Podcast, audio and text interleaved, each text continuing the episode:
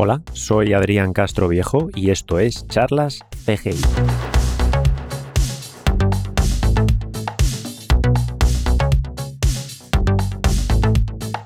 Charlas CGI es un podcast en el que invito a personas relacionadas con los efectos visuales o la animación a charlar sobre nuestro trabajo.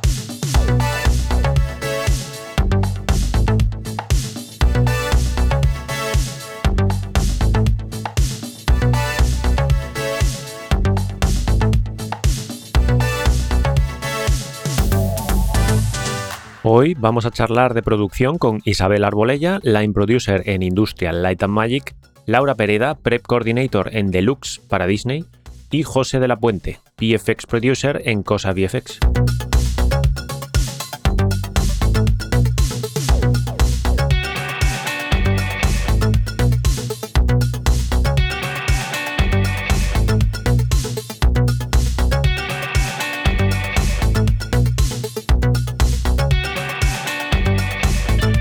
Hola a todas, bienvenidas y bienvenidos a Charlas CGI. Os recuerdo que el podcast está en Evox, en, Apple Podcast, en Spotify principalmente, eh, en otras plataformas también. Podéis escribirme a través de mi página web del formulario adriancastroviejo.com. Eh, estoy en Twitter también, Adrián Castro V. Y bueno, como siempre digo que es fácil, si escribís mi nombre en Google, encontrar una manera de contacto.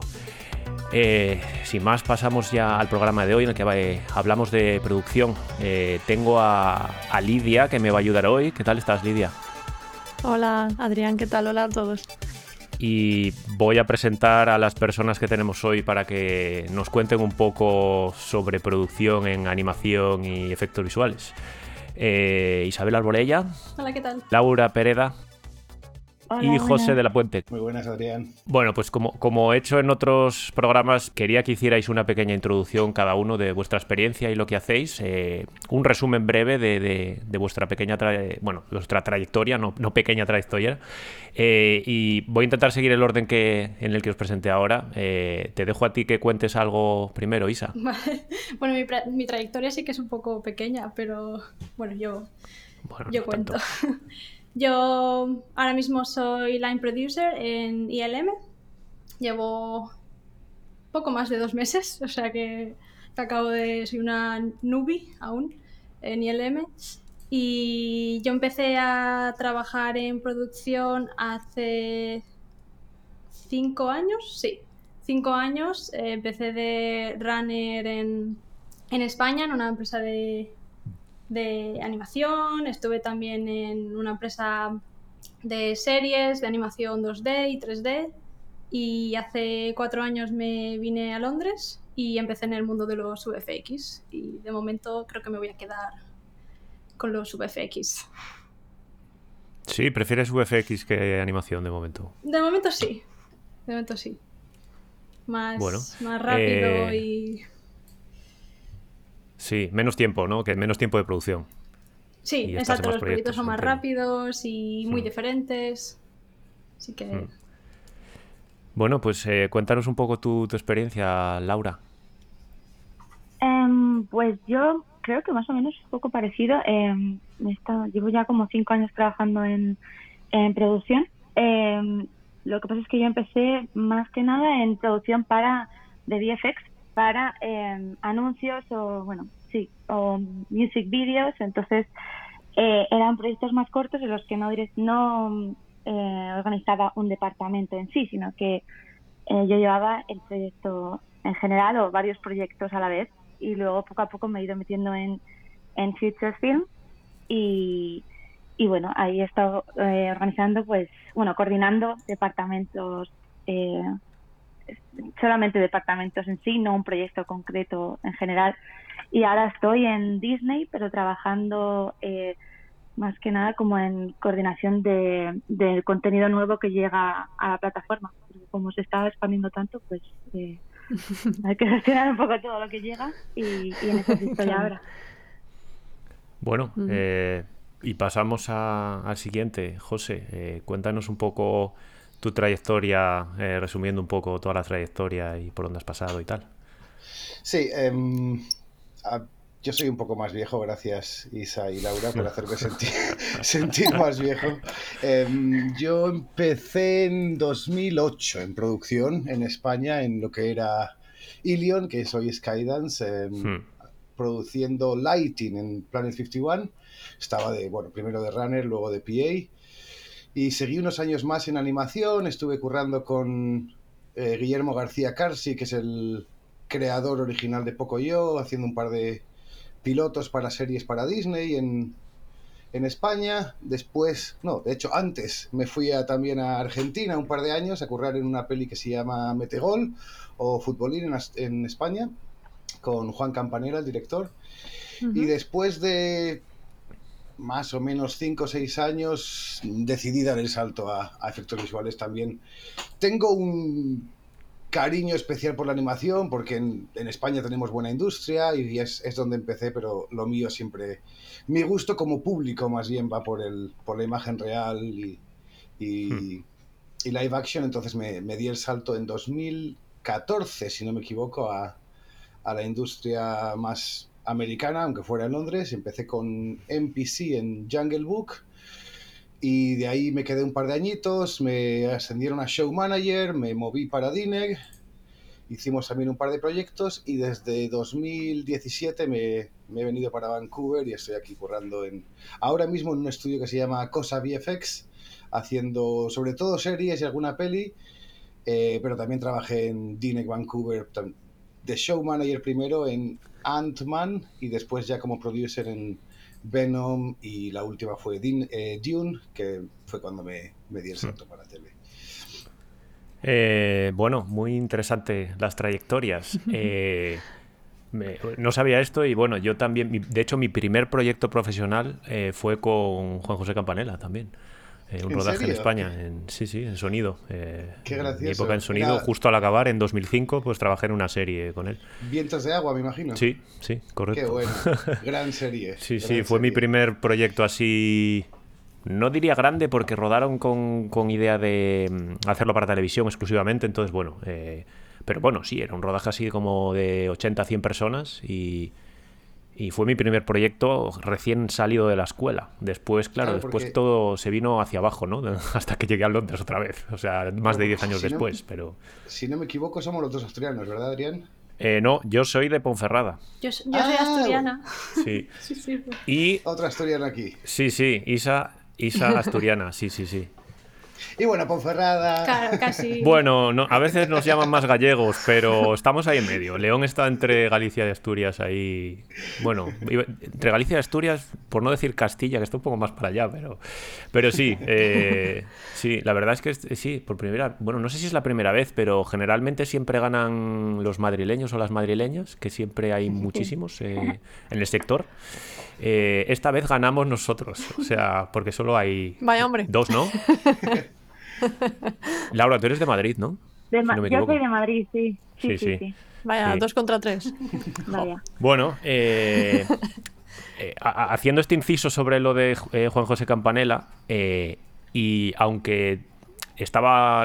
Tengo una, una, guía de las preguntas que tenía, pero en base a las presentaciones que habéis hecho, eh, con todos los nombres que habéis, que habéis dicho, incluso yo, hay cosas que no sé lo que es. Eh, runner, PA o Runner Line Manager.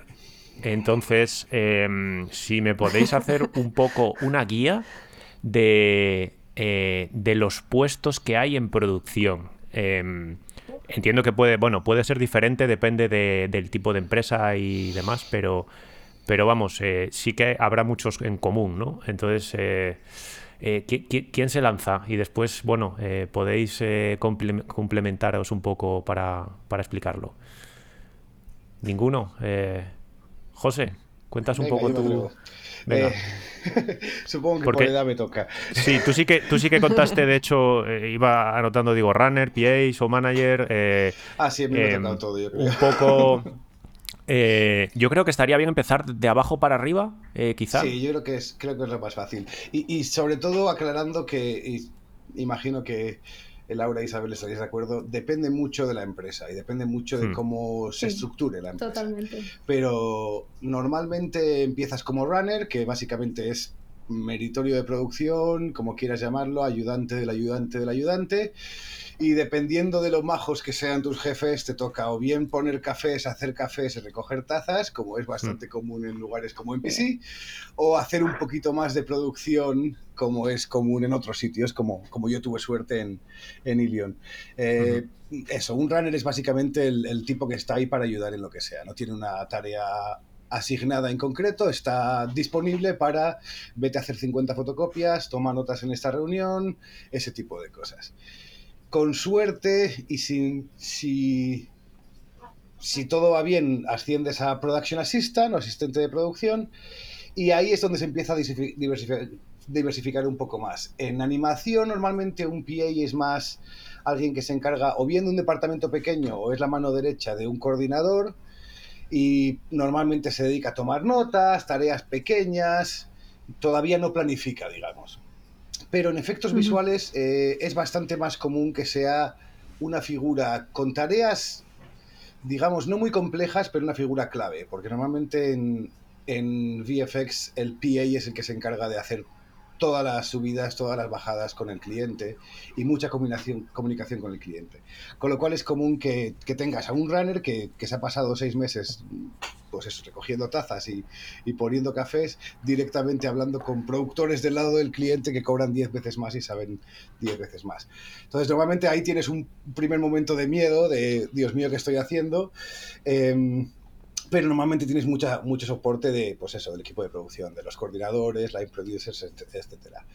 Si todo va bien y asciendes, pasarías a ser coordinador de producción, que para mí es el, el de, es la clave del, de producción, pero a la vez es el, es el puesto más vago en la descripción. Es decir, en algunos lugares un coordinador es un glorified PA, digamos, es un tipo que eh, hace más o menos lo mismo que un PA, pero tiene más experiencia, pero en otros lugares está en el otro lado del espectro, en el, al punto que hacen prácticamente lo que haría un line producer en muchas empresas. Sí, de hecho, o sea, Perdona que te corte, no, porque decía que, de este tema en concreto alguna vez hablé con Laura. Si queréis añadir alguna cosa, que ya, bueno, sé que habéis pasado por ahí también, por eso coordinator y tal, o cuando hablemos del puesto en concreto en el que estáis, podéis eh, decir lo que estáis haciendo actualmente.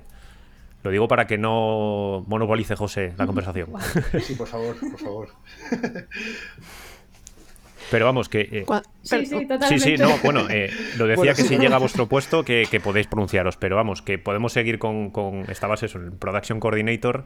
Bueno, yo a mí me sabes que me sale en inglés ya, pero no, nunca lo he visto en español. Coordinador de producción. Eh, yo, tengo una, yo tengo una duda, decís Light, light Producer. Line. Entiendo que es... A line. Todavía es que todavía no he llegado a explicar lo que es. Eh, poco pesado, poco o de la luz. También.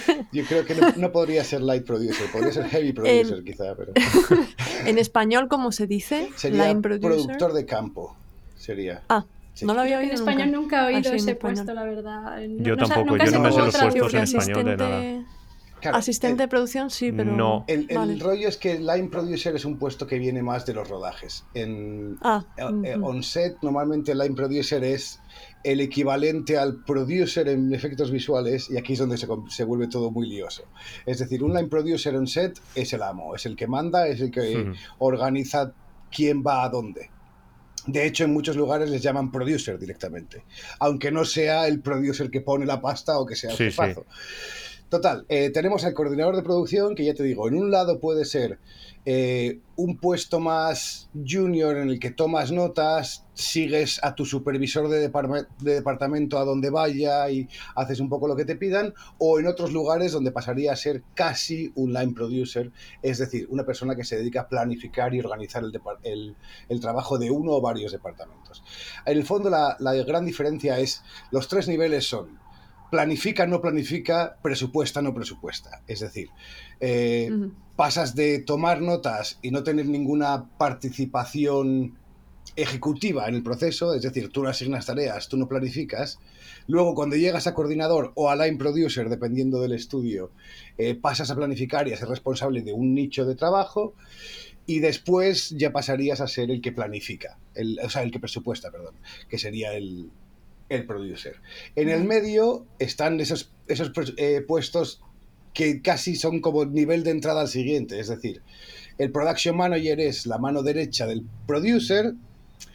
En algunos casos el producer le deja planificar algunas cosas, pero normalmente es el que está más supervisando lo que sucede en la película en contraposición al producer, que es el que está en la película, pero más del lado del cliente.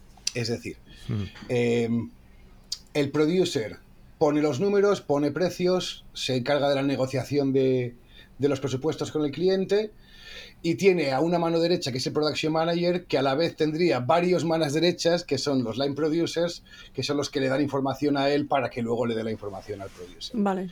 Con lo cual al final sería producer es el responsable último del proyecto tanto del presupuesto como del planning, pero normalmente el planning pasaría a ser responsabilidad de los production managers, de los PMs. Uno o varios, dependiendo de lo grande que sea el, proyecto, y ese production manager, por ejemplo, se, se, encargaría de una estructura muy típica es front-end, back-end, build, por ejemplo.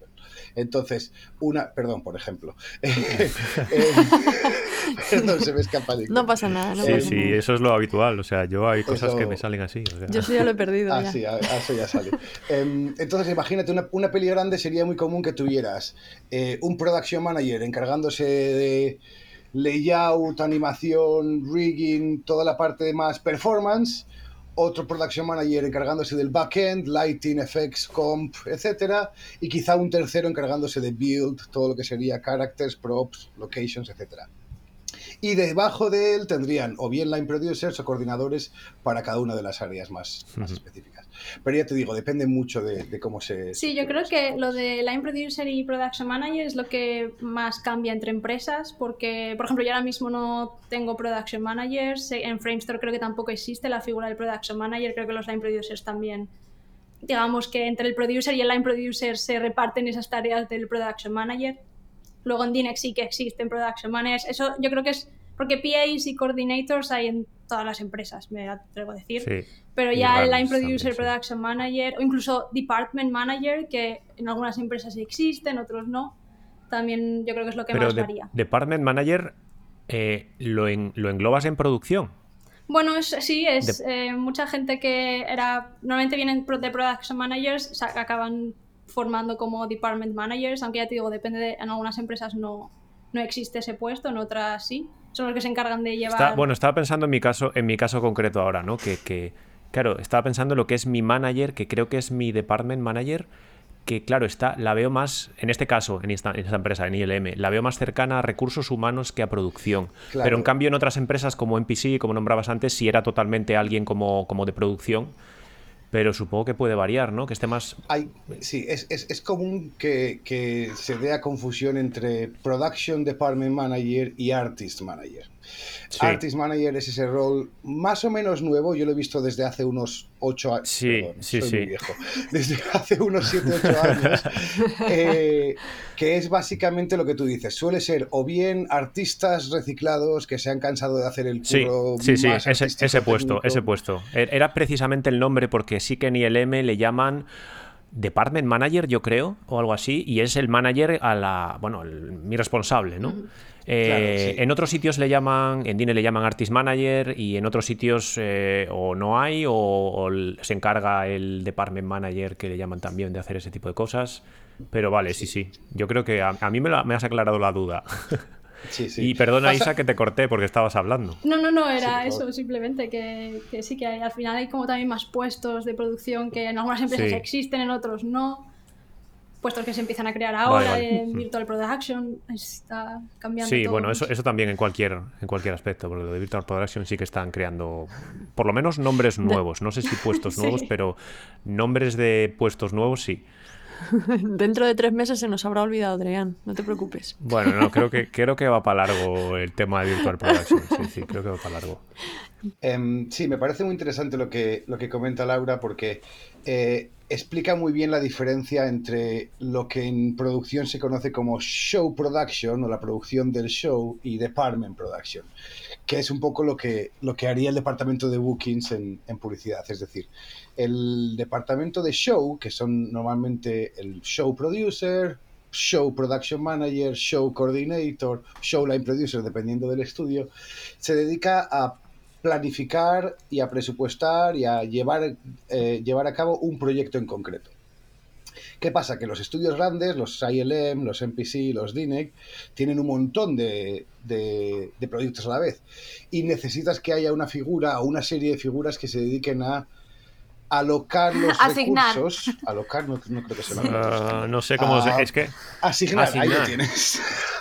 Eh, asignar los recursos que los diferentes shows necesitan para que el estudio no se convierta básicamente en una, en una guerra civil. Lógicamente, si pones a tres productores a pelearse por los mejores artistas, siempre va a haber los mismos que, van a estar muy ocupados y los mismos que no tienen nada que hacer. Entonces hmm. se crearon estas figuras que son los department managers o resourcing managers, también he visto en, otros... en otros estudios, o company scheduling también se puede llamar, que básicamente se dedica a mirar las necesidades de todos los proyectos a la vez y en función de las prioridades, los presupuestos, etcétera, decir, ok, tú tienes derecho a estos siete compositores, estos cinco lighters, estos tres animadores durante este tiempo. Y cuando hay eh, conflictos, es el que entraría a mediar diciendo, ok, tú tienes esta urgencia, tú tienes esta otra urgencia, yo como eh, de, department manager, como una especie de árbitro más neutral, te pongo tres personas a ti, dos personas a ti y se acabó el, y se acabó el follón. Entonces ahí va la diferencia entre show y, y departamentos. Sí, sí, pues eh, muy interesante, me vais, aclarando dudas. Eh, y vamos, he de decirlo que no solo a mí, eh, bueno, a Laura sí que trabajé bastante, bueno, no trabajé directamente con ella, pero estábamos muy cerca en DINEC y sí que comentaba muchas veces las dudas, digo, pero es que no, entiendo, no entiendo qué hace producción. y después otra, otra cosa que nos pasa a los artistas, que bueno, supongo que vosotros, claro, lo veis desde otro punto de vista, ¿no? a veces la frustración de eh, viene alguien de producción, le dices algo y dices, no, no, ya está hecho. Y después viene otra persona y dice, pero es que para mí sois todos producción. Yo no sé quién, el que ha venido quién es. Si es Production Coordinator, si es Line Manager.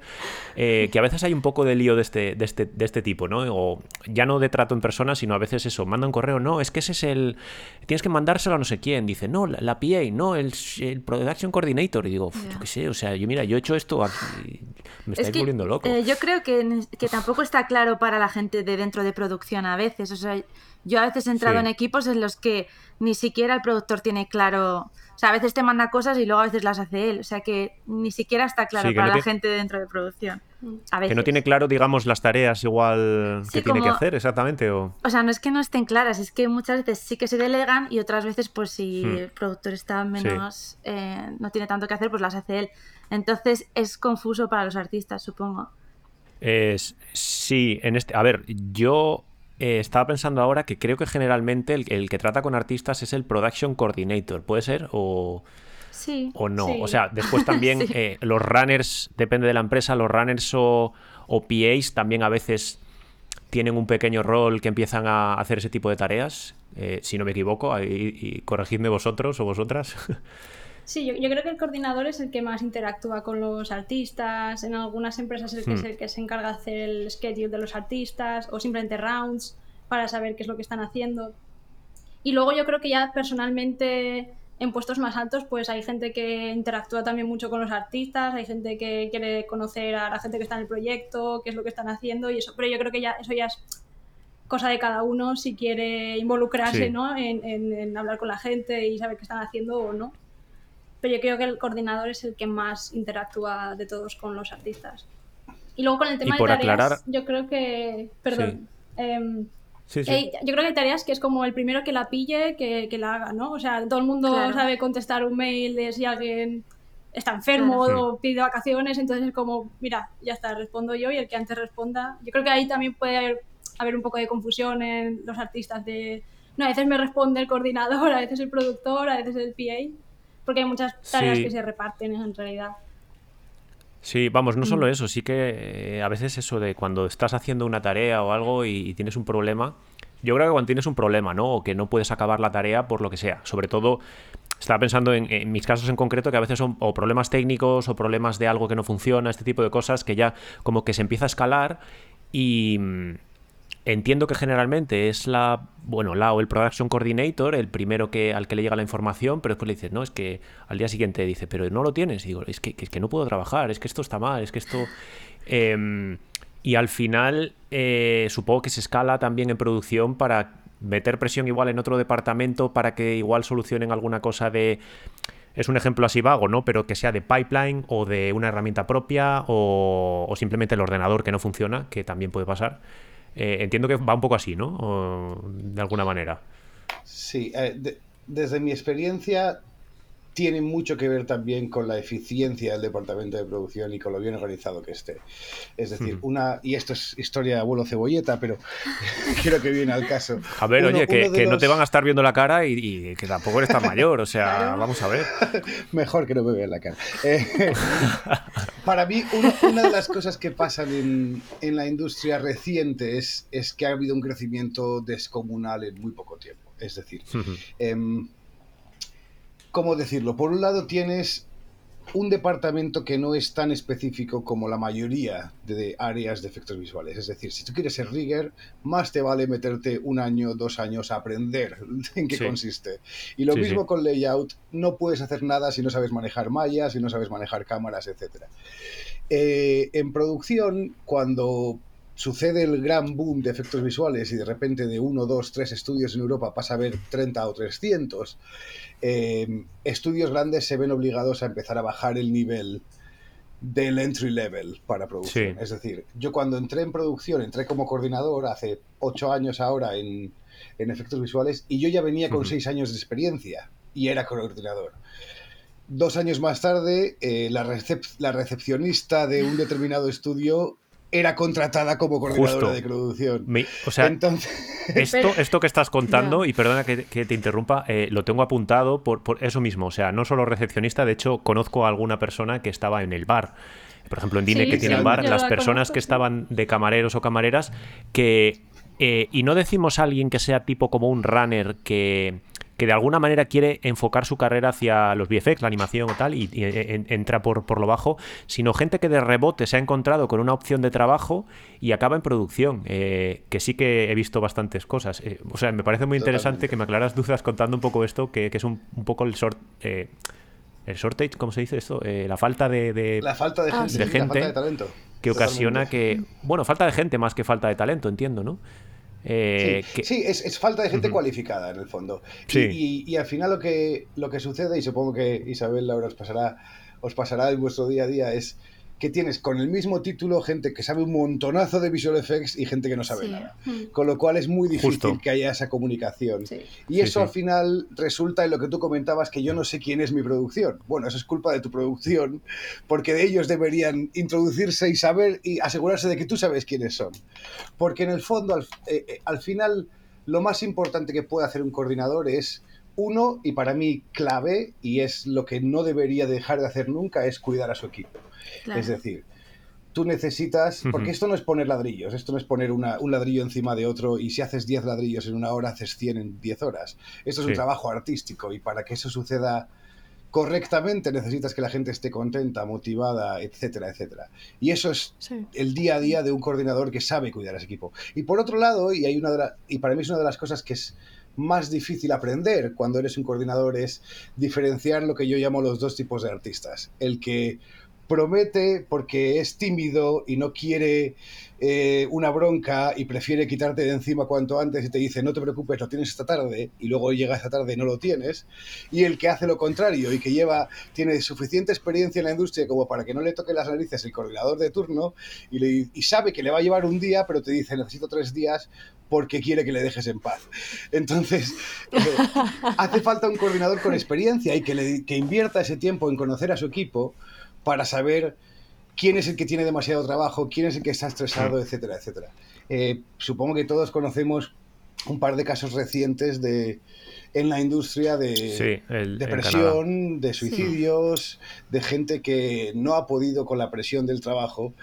Y para mí es algo que nosotros en producción tenemos que tener muy en cuenta, porque somos los responsables directos de, de la moral de nuestro equipo. Y más ahora que es un, que es un trabajo remoto, es muy, muy importante. No solo asegurarse, oye, ¿cuándo vas a tener esto? ¿Cuándo vas a tener esto? ¿Cuándo vas a tener esto? Sino, oye, ¿cómo estás? Eh, ¿Necesitas ayuda? Me parece... ¿Te falta soporte? Te y, eso es algo que para mí se está perdiendo o que, o que gente con menos experiencia está dejando de lado y es, para mí tan o más importante que el trabajo de producción en sí. Me está, me está encantando y seguro que algún amigo que conozco que también tienen como a, producción un poco crucificado lo que estás contando justo, porque es un poco, eh, y yo además he pasado por muy mala experiencia en, la empresa en la que trabajo ahora, en ILM, eh, precisamente eh, es por esto, me estoy dando cuenta que es un poco por esto, por posiblemente, a veces, bueno, es un poco duro decirlo, pero por gente un poco incompetente. Y depende de cómo funciones tú como persona y como profesional, te puede llegar a estresar a unos niveles, como a mí, muy brutales. Eh, cuando producción no entiende de alguna manera eh, por los problemas que estás pasando, ya no hablo de problemas personales que también, o el estrés que te puede ocasionar acabar un trabajo, cuando tienes problemas, eh, claro, trabajando desde casa ahora como lo mencionas, es muy complicado saber hacer las cosas. Eh, en concreto, eh, claro, es que yo lo he pasado mal en concreto porque, claro, tenemos un software nuevo que no es un software propietario y tal. Y desde casa, o sea, yo llevo más de cuatro meses trabajando y, y me falta por saber mil millones de cosas. no es Maya, que tú abres y yo llevo usando Maya 10 años, ¿no? Y esa falta un poco de tacto a veces sí que, eh, o sea, he llegado a entender lo que, lo que decías y sí que es verdad, es un poco... Eh, o sea, me has respondido a preguntas sin que yo las preguntara. Eh, y, añadiendo un poco a esto, y, no hace falta que me contestes tú, José, pero... Y en base a lo que decías ahora, ¿os dais cuenta a veces de la cantidad de estrés que puede tener un artista? ¿Cómo, cómo, cómo lo evaluáis? O sea, ¿os, ¿os, dicen de tener en cuenta un poco esto? O, ¿O cómo lo veis, eh, Laura o, Isa? Yo es que yo estoy, vamos, estoy totalmente de acuerdo con José. Para mí la diferencia de alguien que le gusta su trabajo en producción o que es competente con alguien que no es alguien que escucha al artista. Por ejemplo, yo sé que estoy haciendo bien mi trabajo cuando los artistas me dicen a mí los problemas que tienen en vez de al supervisor o en vez de, de a otra gente que no deberían decirle. Cuando a mí me está diciendo un artista, oye, que este plano no lo voy a tener, o oye, que me falta el layout, oye, que no sé qué, a mí, en vez de a su supervisor o a alguien, es cuando me siento yo realizada con mi trabajo, decir, vale, yo le estoy solucionando los problemas, que es lo que debería hacer, en vez de provocar más problemas, lo que producción tiene que hacer es solucionarlos, es cuando en realidad digo, mira qué bien, confían en mí. ¿sabes? Tal eh, cual, sí. Entonces, cuando coges esa confianza con el artista, es cuando ellos mismos, o sea, la gente te va a decir si están bien de trabajo, si no. Van a tener esa confianza para poder decirle, decirte a ti qué es lo que está pasando con su trabajo. y para mí es lo más importante, porque al final, para, yo creo que lo más importante en producción es ser realista con lo que está pasando y no ser hmm. crearte tu mundo ideal de ser súper optimista y pensar que las cosas van a pasar porque tú digas que van a pasar. Claro. Sí, sí, sí, totalmente de acuerdo. Además, sí que sí, lo veo, lo, vamos, lo veo en mi experiencia desde el otro lado, desde artista, ¿no? Que sí que a veces, claro. Eh, entonces, básicamente me he encontrado con. Eh, y además, no creo que sea gente, como decíamos, gente poco preparada o tal, más con gente que, porque lo he visto en producción más que quizá en otros, eh, en otros roles, eh, que acaba trabajando en otra cosa que no tiene nada que ver y empezó trabajando en producción pues como el que va a trabajar a, no sé, a una fábrica de... Eh, sí, empieza, trabaja en producción y dice, ah, pues esto, películas como que mola el rollo de películas y tal, pero después se van y eh, y, vamos, y adiós muy buenas porque no les gustó la experiencia. ¿no? Bueno, yo creo que por cada, por cada recepcionista o barista que han ascendido hay como a lo mejor, yo qué sé, 20 coordinadores que sí que han estudiado algo parecido. O sea, yo creo que siempre la gente se fija justo en ese caso de alguien que haya estudiado, eh, yo qué sé, para ser dentista y está, que, que los hay, ¿eh? Eh, y está en, producción, ¿sabes? Pero luego yo hay muchísima gente que lleva ahí muchísimos años curando, esperando que les asciendan. Y bueno, yo creo que al final hay un poco de todo. Yo sí que veo, yo sí que veo un gran gap, como comentabais un poco antes. Bueno, gap, que Lidia siempre me echa la bronca cuando hablo en inglés. un gran. Pues nos entendemos. Un hueco, eh, un agujero. Eh, entre eso, lo que decimos ahora de gente que no tiene, digamos, pasión y formación o o conocimientos adecuados y después gente que controla muchísimo y bueno, va escalando poco a poco, eh, pero como que hay, no hay tanto en el medio, no sé. Ya, eh, es que también es un poco la actitud, ¿no? O sea, por ejemplo, imagínate que si han, han, ascendido a la recepcionista para trabajar en producción, pero al final también es lo que eh, decía José, que también requieres habilidades sociales para hacer que tu equipo confíe en ti, para hacer que te cuenten y también que ellos vean que tú te interesas por lo que estás, por lo que están haciendo ellos, porque al final eh, luego la parte técnica va a cambiar en cuanto te cambien de departamento o cuando cambie el proyecto, pero creo que lo que más eh, tienes que ganar son habilidades sociales para, pues eso, para ganarte al equipo, para hacer que confíen en ti y, y eso al final es más de actitud, ¿no? Que de skills. Bueno, o sea, que de pues cosas técnicas que hayas estudiado, o sea, eso no se estudia. Es más la... Sí, bueno, yo, quería, yo quería comentar la forma de ver esto del punto de vista de alguien de soporte, como era yo, yo he sido soporte de artistas mucho tiempo como, con programación. Y, y ves las cosas, o sea, ves cómo sufren muchas veces, te, como no encuentran la solución y producción no les ayuda, van a por ti. Y si estás de soporte, lo que hacen es te exigen, te piden, buscan tu email, buscan tu, tu mm. móvil, te escriben un WhatsApp. ¿Desde dónde saco mi móvil? Hazme una herramienta que me haga terminar el plano, por favor. O te, te piden, de verdad, ha habido gente que mm, ha venido a mí llorando, diciendo, ayúdame a solucionar este problema que nadie me quiere enviar a nadie. y también es que si trabajas en soporte, a veces dependes que producción te diga puedes ir o no puedes ir o no, tú quédate aquí que, o sí, o no, solamente haz caso a los tickets que te envíen, no hagas caso si vienen a tu despacho. Y entonces venía gente conmigo, me traían yo qué sé, traen una caja de bombones, toma y ayúdame a arreglar este plano que no llego. Pero eso, eso no, pero yo, he tenido que cuidar de gente. E, eso, eh, pues en los dos sitios, pero más en Nueva Zelanda. Yo en Nueva Zelanda he tenido que cuidar de gente mm, tumbada llorando debajo de una mesa. Madre mía, qué... Pero esto es una cosa terrible. para mí has tocado algo que es yo es, que soy muy sensible. ahí está. Me gusta cuidar a la gente. Ahí has tocado un tema que para mí es muy importante, que es, y, también lo mencionabais Isa y, y, Laura, que es las personalidades. Es decir, a priori en producción se te presupone que tienes un mínimo de habilidades sociales, es decir, un mínimo de saber hablar en público, de saber tratar a la gente, etc. Es un error gigante presuponer lo mismo de otros perfiles muy diferentes dentro de la industria, normalmente perfiles artísticos o perfiles técnicos. En esos, en esos perfiles es común, no digo que todo el mundo sea, pero es común encontrar al artista sensible, al artista tímido, al artista que tiene mucha más dificultad a la hora de tratar con. ¿Qué pasa si, si producción no tiene esa empatía de la que hablábamos, esa amabilidad, y por otro lado tiene mucho ego?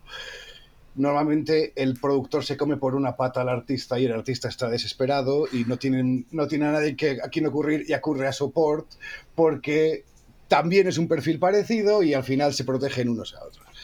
En conclusión, lo que, lo que está pasando es que necesitas un equipo de producción que carezca de ego. Para mí hay dos tipos de productores. Está el, el productor que entiende bien que es que es su principal tarea es hacer que otros brillen y que otros den lo mejor de sí mismo, y el productor que toma la actitud de amo del corral de, uh, qué guay, ahora tengo poder, me han dado collejas en el cole desde que tengo seis años y esta es mi oportunidad. Y esta es mi oportunidad de ser un de bully. De vengarme y ser un bully.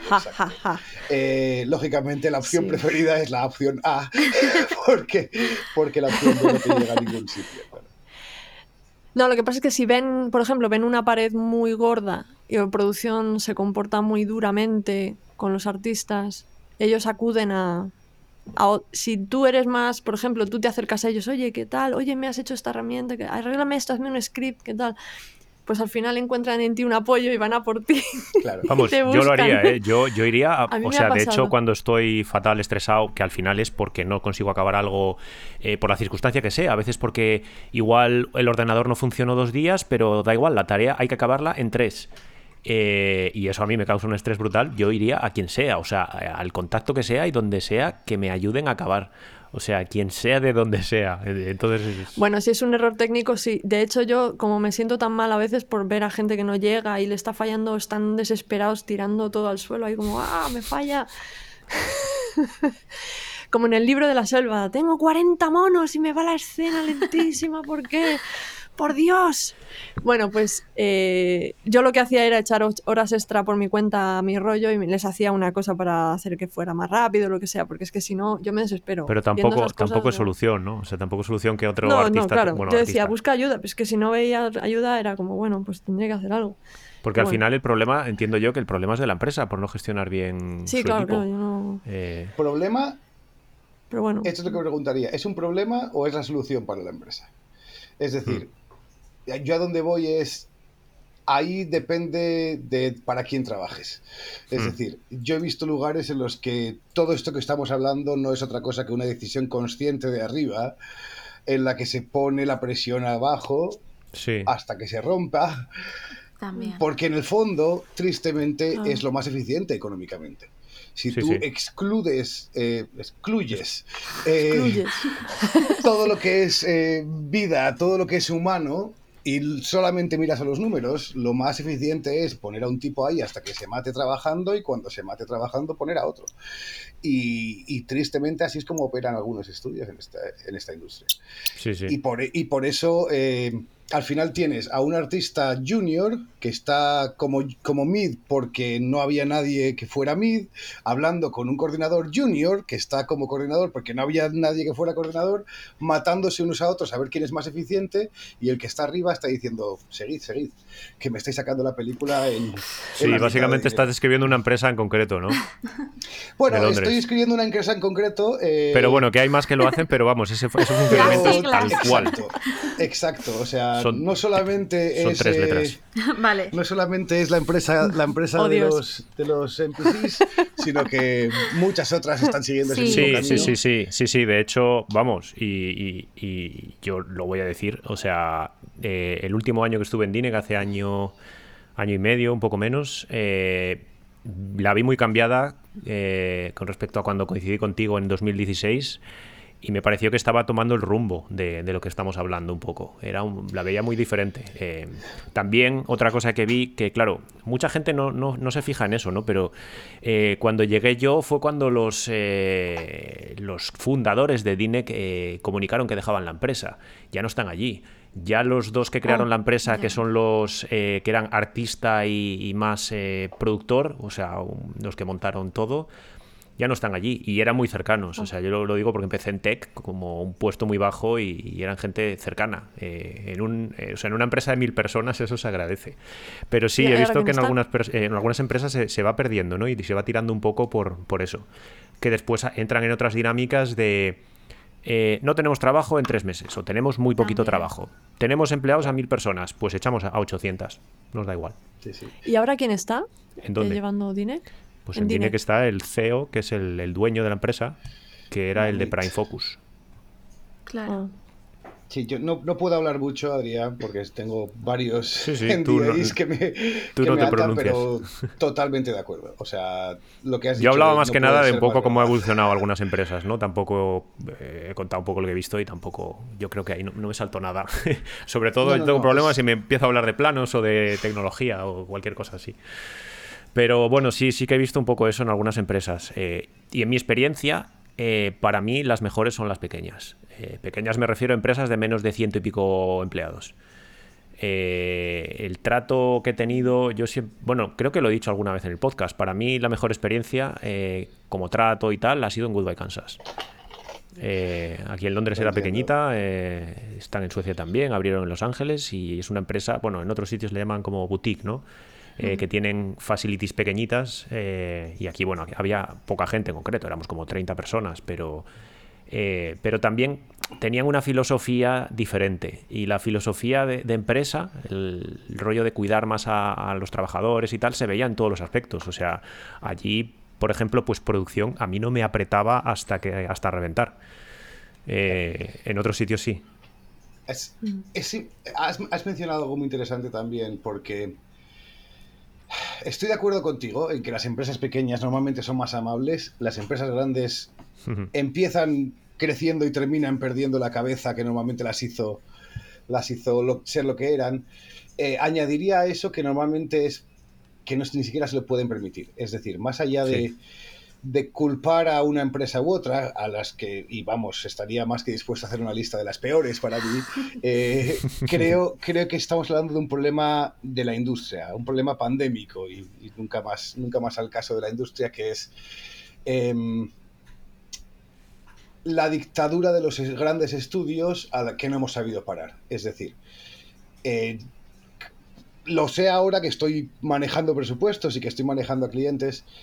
Eh, yo cuando estaba de coordinador o de line producer es tan fácil decir es el de arriba y ahora y ahora que estoy el de arriba eh, el problema es, completamente industrial. Es decir sí, sí, sí, tienes unos tiempos terroríficos y, y tristemente lo que tienes es cientos de empresas ofreciendo exactamente lo mismo. Mm. Imagínate que entras a un puesto de verduras y todos los, los mercadillos tienen solamente naranjas no puedes culparle al del mercadillo que vende naranjas de que las venda más baratas que el resto. Dices que o las vendo más baratas que el resto o no vendo nada y cierro. Entonces, eh, al final tienes cinco o seis majors que son las que compran todas las películas. Y se acercan a ti y te dicen, oye, tengo 10 para hacer esto. Y tú sabes que vale 20. Y te dicen, bueno, pues me voy al de al lado que me va a cobrar 10. Y no solamente pierdes ese proyecto, pierdes ese proyecto y ese cliente. Y acabas de perder un 20% de tus clientes.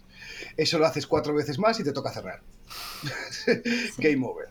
Entonces, es, un asunto industrial. Tristemente, eh, esta industria fue fundada en odios. Eh, los fundadores de Dinec se fueron de NPC porque se llevaban a matar con NPC. Los fundadores de ILM TV se fueron de Dinec TV porque se llevaban a matar con Dinec TV, etcétera, etcétera. Eh, conclusión, no hemos sabido sentarnos a una mesa a hacer lo que otras industrias han hecho, que es llevar una serie de parámetros y reglas. Uno, porque es ilegal, porque están todas las leyes anti, antimonopolios y anti, antitrust que te impiden acordar sueldos, te impiden acordar condiciones. Pero por el otro lado tienes a las medios que tienen el doble de dinero que tú. ¿Qué doble? doble. que sí que han acordado todas esas cosas, y en el medio tienes un sector de cine que lleva ciento y pico años, cuando tú solo tienes 30, en el que todos los trabajos que no son visual effects tienen un sindicato poderosísimo hmm. protegiendo, protegiendo a los trabajadores. Entonces, tenemos lo que nos merecemos. Hasta que tengamos una industria que esté sindicada mundialmente, porque esto no sirve, no lo soluciona un Vectu en Londres, esto se soluciona globalmente. Hasta Correcto. que Perdón por la brutalidad de la expresión, pero hasta que te levantes y te subas los pantalones no te puedes quejar de sodomía. es así de sencillo. Sí, sí, tal cual. O sea, sí que es verdad lo mismo que, pasa con es lo mismo que pasa con yo qué sé, los productos de que vienen de China, si ahí no aceptan unos Bueno, es un poco la tendencia, o sea, sueldos más altos y se esfuerzan a pagar más, al final Yo lo he contado varias veces también, o sea, es un poco la tendencia que claro, que, está a qué está tendiendo nuestro sector a, tener empresas en, países en los que los salarios son muy bajos. Eh, pues para abaratar costes. Eh, pero sí, lo que decía José es básicamente cómo funciona el tema de los VFX, que se ha visto en empresas que ganan un Oscar y quiebran, eh, o que no quiebran pero al final quiebran, o sea, porque que ganen un Oscar, que no quiebren y que la compren los chinos, por ejemplo, pues es básicamente quebrar. O sea, prácticamente no hay ninguna empresa grande, a no ser las americanas, que de las que están aquí en Londres, que sean inglesas. Eh, que el dinero y los dueños sean ingleses, no lo hay. Eh, corregidme si me equivoco, pero creo que no. Mm. Y, sí que es verdad, claro, cómo, cómo funciona todo esto, ¿no? El negocio del cine. Eh, y sí que, bueno, es, amplio el tema de, sobre todo los VFX, más que animación. Eh, animación, yo creo que, no sé si se podría excluir del todo, pero es un poco diferente, ¿no? Sí, yo creo que animación tiene, tiene otras reglas, sobre todo porque... Perdona, Lidia, No, perdona, no, no, sí he empezado a hablar después. Em, sobre todo porque en animación muchas veces el, la propia productora es la dueña de la IP, es la dueña del producto. Sí, sí, sí. Y eso te cambia todo, claro. No estás produciendo para alguien más, estás produciendo para ti mismo. Pero en el momento en el que produces para alguien más, sabes que ese cliente se va a ir en el momento en el que subas los precios o, o cambies alguna cosa. al final somos una empresa de servicios y es lo que, es lo que hay. Sí, que... Eh, tenía alguna cosa más eh, de dudas y tal, más por centrarnos más en producción y no hablar de, la industria, que es bastante tediosa. Pero eh, no, ¿de qué, se podría contar, por ejemplo, del tema de, de bidding? cómo funciona y tal, y, qué tipo de rol. Habíamos contado un poco los roles, pero entiendo que los roles más altos son los que, bueno, intervienen un poco en eso. Eh, y si, cómo se gestiona a los artistas, eh, cómo, cómo, se gestiona todo esto. Entiendo que, bueno, con el presupuesto y, lo repartes con un poco como, con, los recursos que tienes o que te da la empresa, ¿no? Pero ¿cómo, cómo funciona esto? Y sobre todo quería también hacer hincapié en el tema de eh, por ejemplo, hacer bid de. Bueno, hacer bid. ¿Cómo, cómo se presupuestar en castellano? Subasta. Subasta. subasta. Iba a meter un KitKat ya y decir subasta, pero. No, pero es presupuestar. Sería un presupuesto, sí, yo creo que es. Sí, es subasta. No subasta, perdón. Sí, bueno, es una mezcla, ¿no? Bueno. Eh, no, y también con el tema de artistas, o sea, el, tema más artístico de el tiempo que se tarda en hacer un plano, ¿no? En diferentes departamentos o qué complejidad tiene. Si se, si se. También se depende de igual supervisores para, para hacer los bits y tal, algún rol de artista senior o, lead o alguna cosa. Eh, ¿cómo, lo veis? ¿Cómo funciona, por ejemplo? No sé, Isa. pues yo creo que también es un poco depende de la empresa. Eh, sí. Em, yo creo que el primer bid que se hace en general en todas las empresas así grandes se hace un departamento exclusivo de bidding que a veces es una persona simplemente que tiene estipulados unos días y es como ya está. Y ese es el primer bit que se entrega, digamos, al cliente. Un bit que a lo mejor está súper lejos de lo que es en realidad eh, lo que va a llevar a hacer la película. Yo creo que aquí es donde viene el problema del underbidding, que es que al final hmm. tienes menos tiempo para, hacer las cosas de lo que deberían llevar. Eh, Ser demasiado optimista. Claro, claro, a veces... Realmente, seguramente José tenga más información de este tema porque al final es productor yo como line producer toco parte del bidding, pero no soy la que entrega el bid a los clientes. Eh, pero, pero vamos, en las empresas grandes normalmente hay un departamento exclusivo de bidding que es el que, el que da esos primeros números al cliente. Y una vez ese proyecto se ha, se ha confirmado, digamos, a la empresa, se, normalmente se vuelve a hacer un bidding ya que debería estar involucrado el productor y el VFX supervisor dependiendo ¿no? de quiénes sean, pueden pedir ayuda a los supervisores de departamento o a lo mejor si no hay supervisores a leads, pero a veces entre ellos dos se, se, hace el bid. Pero José, si tienes alguna que te vas a decir que estoy diciendo esto, va a ser a mí poca experiencia, pero... Sí, no, no, vamos, lo has, explicado perfectamente. Eh, en el fondo, básicamente, se, la unidad que usamos es el, el bid day, es un día de trabajo. Y y como, comentaba, ah, como comentabas, normalmente, o sea, no hay un presupuesto. el presupuesto es un ente orgánico que empieza el día uno y termina al final del proyecto y no para de evolucionar. Normalmente se empieza presupuestando sobre guion, es decir, eh, el bidding producer o el producer del proyecto o el executive producer agarra directamente el guion de la peli o del episodio de lo que sea y se hace su propio breakdown de lo que él cree que es efectos visuales. Y y en el fondo lo que, lo que envías es un paquete que es un precio y un saco de notas en el que le dices, creo que tú quieres que los efectos visuales de esta peli sean A, B, C, D, E, y así es como lo vamos a hacer, así es como creemos que lo podemos hacer, y este es el, coste, el coste. Y en el fondo el sistema es básicamente poner días de trabajo por departamento. De forma que tú dices, ok, este plano en concreto, si hablamos de un plano, me va a llevar eh, cinco días de animación, tres de layout, un día y medio para hacer el camera track. Eh, los assets ya los tengo presupuestados aparte en el presupuesto de assets, eh, tanto de lighting, tanto de compo, y al final me sale tanto precio.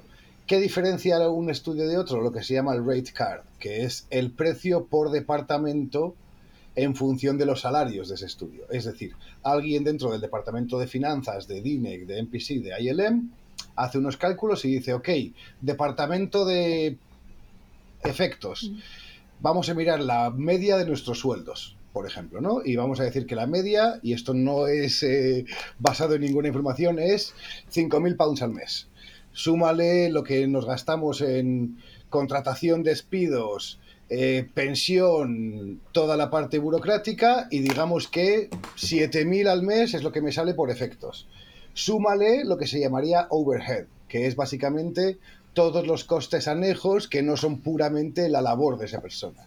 Es decir, la electricidad del edificio, el coste de renta del edificio, la limpieza y luego todos esos puestos que no llevan que no van atacheados, que no van ligados a un día de trabajo. Es decir, el mío, por ejemplo, como productor, o el de HR, o el del VFX Sub, que no va a trabajar en planos y según esas matemáticas acaba sacando que el departamento de efectos te vale mil pavos al día, por ejemplo, mil pounds al día.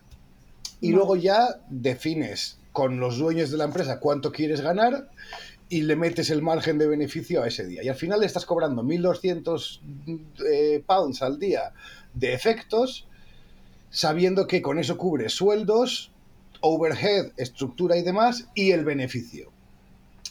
Pero, pero eso se calcula para ese proyecto concreto o en general es para la empresa en ese momento? Es normal al nivel, empresa. Normalmente renuevan ah, las, finanzas cada año en función de lo que ah, hayan cambiado los sueldos, en, lo que, en función de lo que hayan cambiado eso es, las condiciones de la empresa. Mm. Y al final, con eso es con lo que, esa es la herramienta que le das al productor para presupuestar. Con lo cual el productor dice, ok, me salen siete días de trabajo de efectos a tanto el día de efectos, cuatro días de trabajo a tanto el día de comp, etcétera, etcétera, etcétera, el plano me vale 20.000 pounds. Y luego está la experiencia del productor que dice, ok, creo que el cliente va a, va a tragar estos 20.000 pounds o va a pagar menos o va a pagar más. Y en función de tu experiencia dices, este plano parece de 15.000, con lo cual voy a tener que cobrar menos porque si no corro el riesgo de que ese plano se vaya a otra empresa lógicamente hay más factores como ya sabes normalmente qué tipo de secuencias vas a hacer o hay determinadas eh, relaciones con, el lado del cliente que sabes que te prefieren para hacer, yo qué sé, soy hueta, pues oye, si voy a hacer monos, puedo cobrar bien los monos porque sé que los monos de hueta son los monos de hueta. Pero si, por ejemplo, eh, según todas esas cosas y al final mandas el precio y con esa información ya le puedes dar a la compañía los recursos que tú necesitas. Oye, si el cliente me aprueba estos 50 planos, esta es la traducción de estos 50 planos en días hombre. Total necesito 35 días de efectos, 40 días de compo, etcétera, etcétera. Y ahí es como se diversifica la parte monetaria y la parte planificación, la parte schedule del presupuesto. Sí, sí. Eh, una cosa, yo es que pensaba que el bidding era más bien el hecho de de esa lucha por los planos, más que el hecho de presentar el presupuesto. Por eso decía que era una como una apuesta. sí, lo es, sí lo es. Una subasta, perdón. Eh, tienes toda la razón. Tú después le mandas ese paquete, pues digamos, eh, para la secuencia final de Avengers 4, tú le mandas eh, un paquete que es, oye, para estos 150 planos, este sería mi precio y estas son mis notas del cómo creemos que lo vamos a hacer. Y luego una persona en el lado del cliente, que es el client producer, si existe, normalmente existe, si no sería un, un ejecutivo, dice, ok, este es el presupuesto de DINE, este es el de ILM, este es el de tal, ta, ta, ta. Miran precios, pero miran también todo lo demás, es decir, qué calidad me van a dar, qué tiempos me van a dar, qué certeza tengo de que van a entregar a tiempo coño, a, a, NPC ya le he dado 600 planos, igual si le doy estos 200 no van a entregar a mm. tiempo, pues a lo mejor me beneficia más dárselos a, a aunque sean un poco más caros. Todas esas decisiones suceden del lado del cliente. Y luego llegaría el award, que básicamente el cliente te devuelve tu bid y te dice, oye, de estos 200 esos son tus 50 planos, o tus 70 o ninguno porque se lo he dado todo a la otra empresa. Sí, sí, interesante. Pero el hecho de separar los planos en tantos en tantos sectores, al final es más problemático, ¿no? Es muy problemático, tanto como, como tú bien sabes, porque estábamos en la misma peli, Jungle Book tenía dos balus. Porque. Sí, es verdad, además nos lo enviaron a nosotros porque querían usar el mismo y tuvimos problemas por adaptarlo a. Sí, sí, yo he visto eso en otros departamentos también, con sobre todo con Marvel. Eh, porque esas pelis son gigantísimas. Eh, yo no he currado ninguna, pero vamos, lo veía de los compañeros y tal.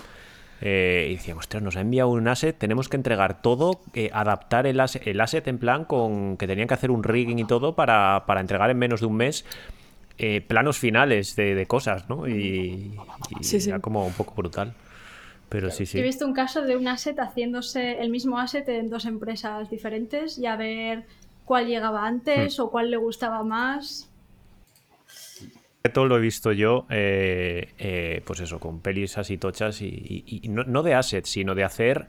Eh, entiendo que son empresas que tienen pasta, el cliente que tiene pasta y dice de mandar, dice, bueno, voy a mandar esto para aquí y esto para allá y a ver quién lo hace mejor o tal. Y al final le dicen, no, pues el trabajo al final se lo vamos a coger a, yo que sé, a Hueta, por ejemplo. Aunque tú has trabajado igual un mes o dos en, en un conjunto de planos, pero como tienen el dinero, y supongo que les parecerá todo barato, pues no sé. claro.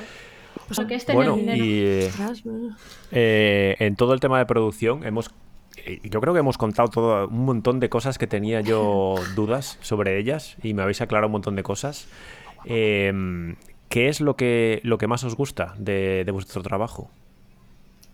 Ah. Empezamos, o sea, esto sí que podéis ir uno a uno decir lo que más os gusta, porque si lleváis tiempo haciendo producción será porque algo, algo os gusta, ¿no? Eh, Isa, primero tú, te dejo. Y a mí lo que más me gusta, siempre lo digo, es que no sé qué, no sé cuál es mi trabajo. O sea, yo me levanto y yo no sé qué va a pasar en ese día. Y me levanto y hay mil problemas y hay mil cosas que hacer. Y, Qué guay, eso es emocionante. Y no, no, tengo, parece que la producción tiene como su rutina, ¿no? Pues yo creo que no tengo una rutina. Yo el día me levanto y me pongo a hacer lo que en ese día pase y de repente se rompe eh, la red y nadie puede trabajar y tienes que replanificar todo o de repente un artista se ha quedado sin trabajo y tal. O sea, para mí lo que me gusta es que no es nada aburrido mi trabajo. Y aunque a veces pueda ser un poco estresante, eh, creo que me gusta ¿no? esa adrenalina de, no saber qué, va a pasar y de buscar, estar todo el rato pensando en, cómo se pueden arreglar las cosas y cómo se pueden hacer mejor. Y, a, mí, a mí es lo que más me, más me gusta de mi trabajo. Aparte de el producto final, obviamente, de ver todo el trabajo que se ha hecho en ver el producto final acabado. Tantas personas, eh, en, en final es muy bonito verlo en una pantalla. Eh, Laura, eh, para ti, ¿qué es, ¿qué es lo que más te gusta? Em, yo creo que es un poco parecido también en los picos de adrenalina, de no saber qué, qué, está pasando, cómo se van a resolver las cosas y luego cuando se resuelven, pues al final yo creo que es un poco adictivo, no sé por qué. Y, también pues el estar en contacto con la gente, yo creo. plan, ver cómo los artistas trabajan y ver cómo se...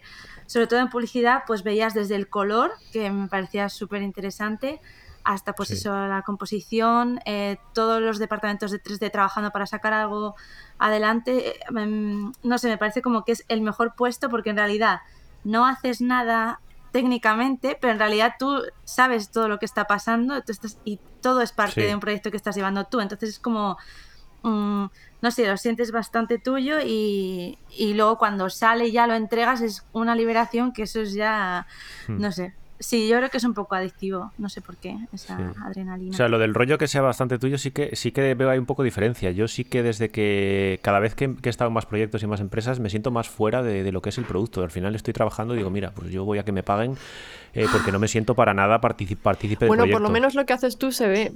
Lo que hago yo ni se ve. Eh, También. Se ve cuando se ve, no sé. Eh, es difícil. Bueno, se ve cuando se ve, pero se ve. Dices, ese lo he hecho yo. No. Ahí yo. Eso yo no lo puedo decir, porque yo trabajo generalmente con cámaras. Así que muchas veces no sabes ni siquiera, dices, uy, creo que anime la cámara, uy, ese movimiento no es mío. Un poco más. O sea. eso, es, eso es peor aún. Pero, pero sí que es A mí me ha pasado lo contrario un poco, ¿no? estar más tiempo en, la industria, eh, perder un poco eh, eso, de, sentirte partícipe. También entiendo que porque no me han hecho partícipe. Eh, por ejemplo, hay empresas en las que ni siquiera te dejan ir a dailies, que a, mí como artista, las que me han dejado ir a dailies, a ver cómo por lo menos evoluciona eh, el trabajo de mi departamento o incluso de otros departamentos, mm. eh, a mí eso me parece esencial. Y hay empresas que dicen, no, no, no, no vayáis a dailies, que es una pérdida de tiempo, que vaya el supervisor o quien sea. ¿Qué dices? bueno, en, mi, departamento, en mi departamento en Hueta, ninguno de los programadores quería ir a los dailies. Decían, ah, pero bueno, un programador igual no está tan, Y yo iba ahí fan, yo estaba la primera de la fila ahí viendo los planos. Pero es que incluso eh, en Daily se ve trabajo tuyo propio y te dan feedback de tu trabajo creativo. Eh, y en muchos sitios, ya te digo yo que no, en mi experiencia solo he ido a dailies en, dos, dos, tres, tres empresas. Eh, pero vamos, mencionamos antes empresas. en PC, por ejemplo, mm, en la vida he ido a dailies. Ni creo que nadie va. Mm, no sé si en algún tipo de proyecto, pero, pero no, no, no se va a dailies. y en otras bueno, en otras sí. Eh, yo creo que quizá eso, NPC es la que, la que más quiere que estés ahí trabajando y sacando planos. Tú, Adelis, no vayas, ya te contarán las Ya, pero, pero a mí no me importaba la pérdida de tiempo porque yo. Sí, pero otra cosa es que te Bueno, luego me quedo. O sea, más bien, bueno, ya. Es que ya tenía una. Porque sí que me pasó también en otra empresa, en concreto en Dinec, me cambiaron de proyecto, estuve ayudando en un proyecto una semana o dos y nada, te llega el típico mensaje, Dailies tal y cual. Y, nada, me voy para allá y estoy yo solo con el supervisor, otro artista pero en plan lead y, yo fui cuando me tocaba, vi mi plano tal y me fui poco después, pero después pregunto a los compañeros porque era un show muy tocho y, eh, y no iba nadie y digo, ¿por qué no vais a Dailies? Y dice, no, no, que nos han dicho que no vayamos, que no les parece bien. Y yo, ostras. A ver, pero porque... Y nada, yo estuve una semana en ese show, pero... Eh, pero hay sitios donde, donde la gente simplemente se siente mal porque piensan que están pensando de ellos que no, no, no, están Esto en trabajando concreto en es no, no, porque yo me iba dijeron y que no les dejaban.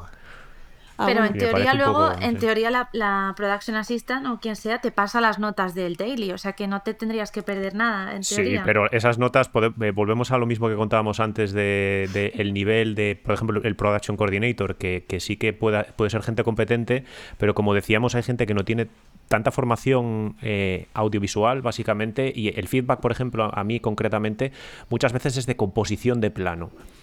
eh, o cosas más técnicas que, que dependes de las notas, de, un- de cómo lo interpreta una persona y cómo Claro. transmite el mensaje.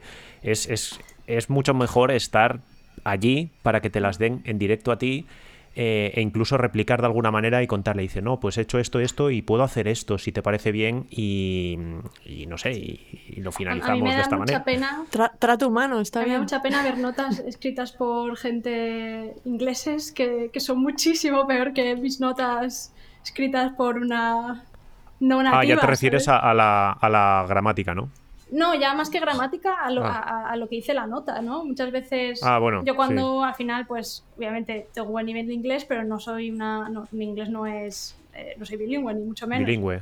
sí. Y a veces veo notas de gente que sí es inglesa eh, y digo, madre mía, si, no sé, ¿cómo pueden tomar esas notas?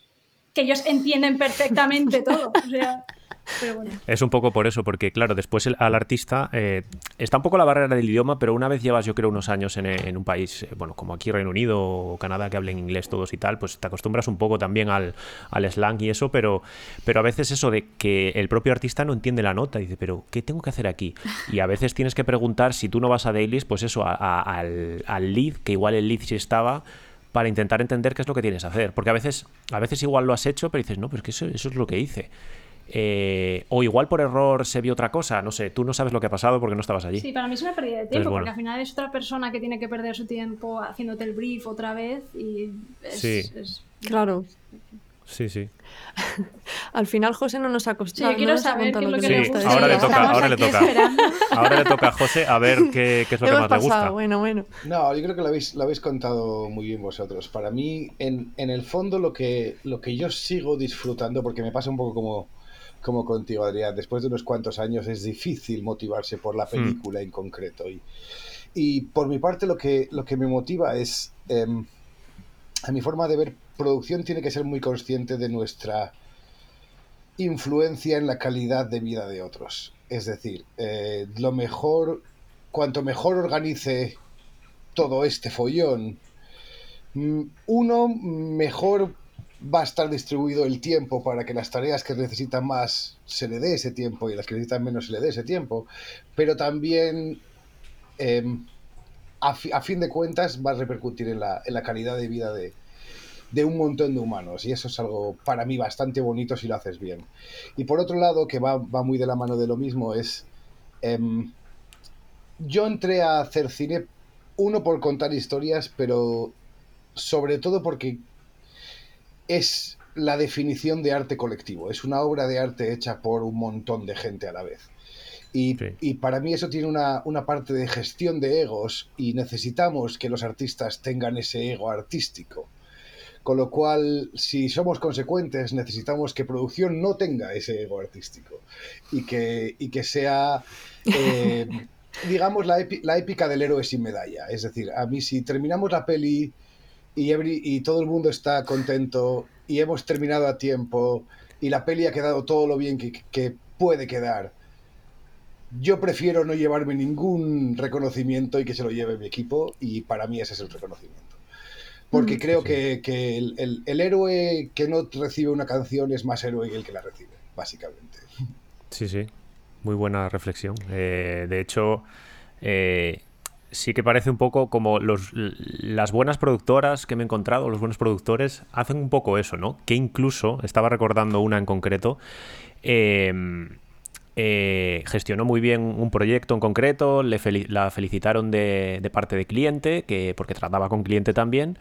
eh, y después decía, bueno, no, yo no hice nada porque el trabajo, el proyecto quedó muy bien gracias a vosotros y tal. Y digo, no, perdona. O sea, todos los artistas, eh, en este caso también era una empresa pequeña, era más fácil comunicarse. Le dijimos que, no, que no, que, ni de coña. O sea, y de hecho los productores ejecutivos y tal, pues todos dijeron que, la labor suya era muy importante. O sea, porque precisamente hizo lo que, lo que tú comentas, ¿no? Eh, darnos cierta calidad de, vida o no estresarnos tanto a los artistas para hacer buen trabajo, pero eh, pues a costa de su trabajo. Y, es muy, vamos, muy importante y, evidentemente hay que reconocerlo, porque era como que ella que, no, pero yo no he hecho tanto, yo no... Es un poco lo que hablábamos antes de, no, yo no, lo mío no se ve. Digo, no, lo tuyo no se ve, pero yo sí lo veo y quiero que, que se recompense. O sea, sí que es verdad que cuando tienes a una productora, a un productor que, hace su trabajo bien, que está un poco en la sombra, ¿no? Que no se nota mucho, eh, claro, después te das cuenta y dices, Dios, qué maravilla, o sea, qué fácil me has hecho la vida. E-, eso siempre lo dicen, cuando no se habla de...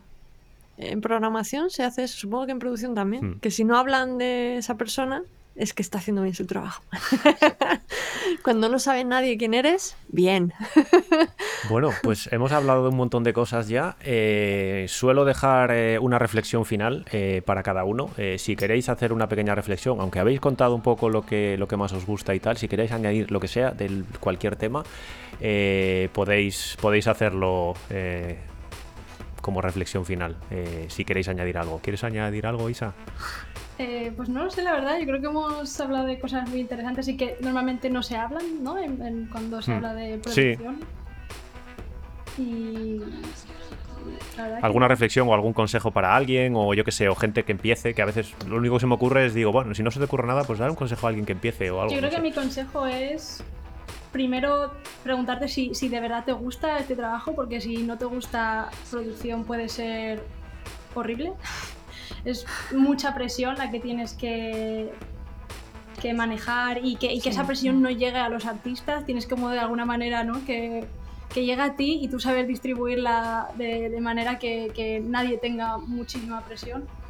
Y sobre todo que, que, se interese, yo siempre, cada vez que haces tengo que hacer training a gente nueva o assistants, que, mm. que se interesen por el tema, por lo que hace la gente que producción, que no estamos manejando recursos como si estuviéramos en una fábrica de ropa, que estamos haciendo visual effects y tienes que interesarte y aunque tú no sepas técnicamente hacer algo, saber qué se hace en cada departamento. Y yo si, si no sé qué es algo, escucho una palabra y no sé de qué están hablando, oye, ¿me puedes explicar qué es esto? ¿Me puedes enseñar exactamente cómo funciona el proceso? Por ejemplo, yo ahora que hago mucho scheduling, pues, pues em, por ejemplo, ahora estoy haciendo un, show de criaturas y nunca había hecho antes un show así de criaturas muy heavy, pues es como, a ver, explícame, ¿cómo, cómo vamos a hacer el proceso en este, en este show? ¿Cómo, ¿Cómo vamos a ir a nivel de pipeline? ¿Qué, qué, qué es lo que vamos a hacer?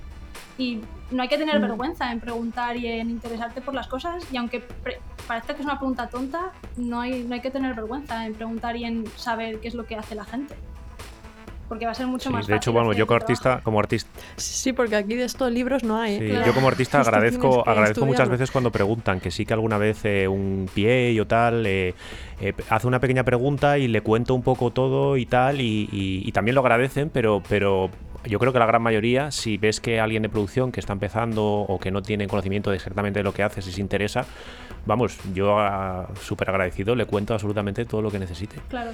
Em, eh, José, ¿quieres añadir algo más y ya te dejamos libre, que tienes una reunión en breve?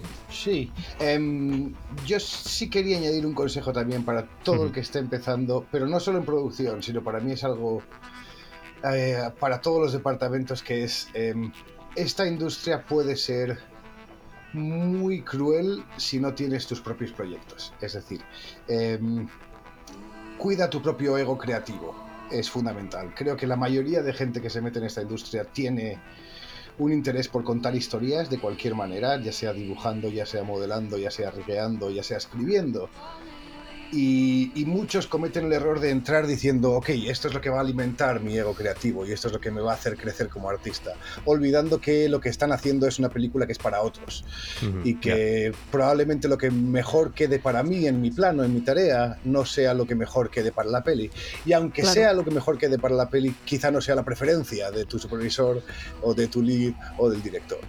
Y si no tienes algo en casa que te permita liberar ese ego creativo y te permita escribir, dibujar, modelar o animar lo que te dé la gana, vas a acabar siendo muy, muy infeliz, porque, porque si, si, si tu única creación es lo que produces en el curro, vas a ver cómo te lo tumban en dailies día tras día y al final no vas a saber que, quién eres como artista.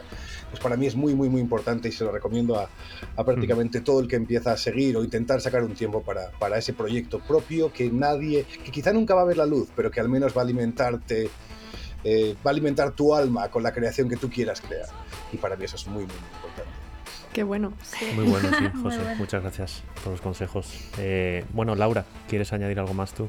Eh, no, un poco lo que ha dicho Isa, que no está mal asumir o, bueno, reconocer que, que, no sabes nada de algún tema, ¿sabes? Y decirlo claramente, o aunque sepas algo, seguramente mm. sea bastante distinto a cómo se hace justo en ese proyecto. Entonces, pues ir con la verdad por delante y decir, o sea, admitir que hmm. o pedir que te expliquen alguna cosa y luego también decirle a pues si hay artistas escuchando esto, pues que también ellos no tengan miedo a preguntar en producción. Bueno, a abrirse a, a los productores. También hay veces que un productor va, te pregunta qué tal y a lo mejor no solamente quiere saber qué tal, quiere pues, que le cuentes un poco, o sea, conocerte, que le cuentes cómo estás viendo el proyecto, pues eso, que se abran un poco más a la gente que trabaja en producción porque también es como que tú estás intentando pues crear ahí un poquillo de vínculo, aunque sea, y, eso, pues que se abran, también pues que tú hayas hablado de pues que se hace en producción también me parece bastante mm, útil, ¿no? No solo pues eso, para no mm. asumir que directamente estamos ahí para mandar cuatro cosas, escribir un email y, ya está, sino pues eso, una unión ahí de alguna manera entre todos los departamentos y, que nos expliquemos mutuamente, ¿no? Cómo funcionan las cosas. Sí, bueno, pues lo, dejamos ahí. Eh, os recuerdo eso, que, si os gusta el podcast, suscribíos. Eh, el podcast lo tenéis en Evox, Spotify, Apple Podcast, alguna plataforma más. Eh, me podéis escribir a través de adriancastroviejo.com en el formulario o buscarme en Twitter, adriancastrov. Y como decía, bueno, es rápidamente una búsqueda con mi nombre. Podéis buscarme por ahí para encontrar y poder escribirme si necesitáis algo, si tenéis alguna duda o sugerencia. Eh, muchas gracias, ha, estado muy guay el programa. Eh, me habéis aclarado muchas dudas y bueno, a ver si más adelante tenemos más, eh, más programas y, podemos hablar más de producción, entre otras cosas. Muchas gracias a, todas y, a José. Gracias a ti. a ti. Isa, José y Laura. Gracias por venir todos. Venga, hasta luego. Chao, chao. Adiós. I'm gonna ask you to look away.